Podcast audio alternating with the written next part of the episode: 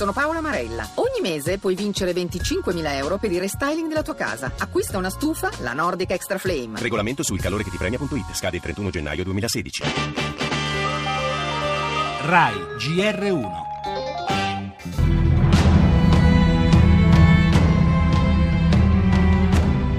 sparato per difendere la sua casa e la sua famiglia. È questo quello che ha detto agli inquirenti il pensionato 65enne che ieri ha ucciso un ladro che si era introdotto nella sua abitazione.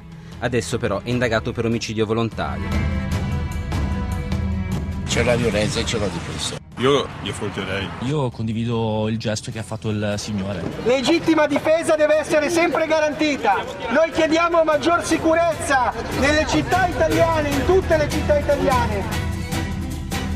Il tema della, dell'autodifesa da parte di qualcuno è un tema che va approfondito e regolamentato, è però importante che la proporzionalità venga sempre rispettata perché altrimenti l'autodifesa senza regola fa diventare una comunità un far west e questo non, non ce lo possiamo permettere. Io credo che questa storia che si rischi il Far West venga un po' sventolata come bandiera ogni qualvolta si cerca di modificare questa norma, ma io non credo a questi rischi per il semplice fatto che una persona che deliberatamente sceglie di entrare a casa mia deve aspettarsi una mia reazione, anche una mia reazione forte.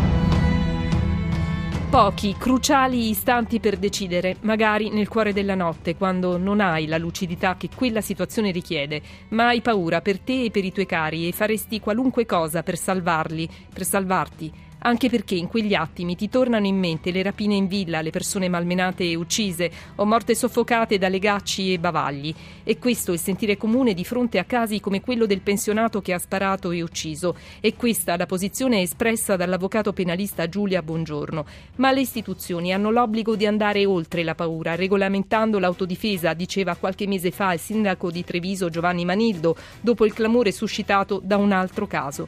Ed evocava il rischio Far West, forse pensando pensando anche al numero apparentemente sempre crescente di persone che hanno armi in casa.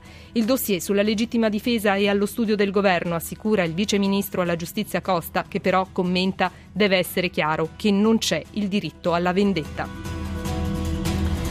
Le altre notizie. Manovra. Dopo le polemiche Renzi precisa le case di lusso pagheranno l'IMU. Intanto nuove critiche al governo arrivano sul tema pensioni dal presidente dell'Inps Boeri. La consulta salva la legge Severino. Rigettato il ricorso di De Magistris. Ora il sindaco di Napoli rischia la sospensione da un sindaco ad un ex. Marino rilancia. Potrei ripensarci. Immediato l'altola del PD.